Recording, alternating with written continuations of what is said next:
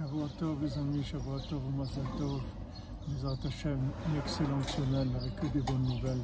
Avec Shlima pour tous les malades et la délivrance pour tout le monde. La fin de la violence et de la haine dans le monde. Mizrat Hashem, Yisrout Rabbeinu. Nachman dit que maintenant tous les manques qu'on a, en fait, c'est des manques d'Hachem, de la révélation d'Hachem. Hachem il nous donne des manques pour qu'on le cherche.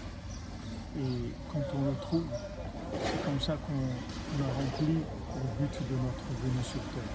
Donc quand on a un manque, il ne faut pas courir tout de suite avec les mains et la logique pour essayer de le résoudre.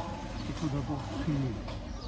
Quand on prie, on reconnaît que la solution c'est Hachem et que celui qui est capable de nous donner tout, c'est le nôtre.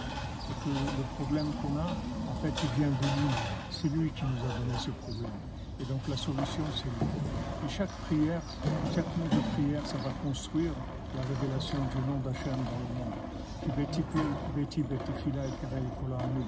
La maison, c'est une maison de prière pour tous les peuples. Chaque prière, ça construit la maison de Dieu.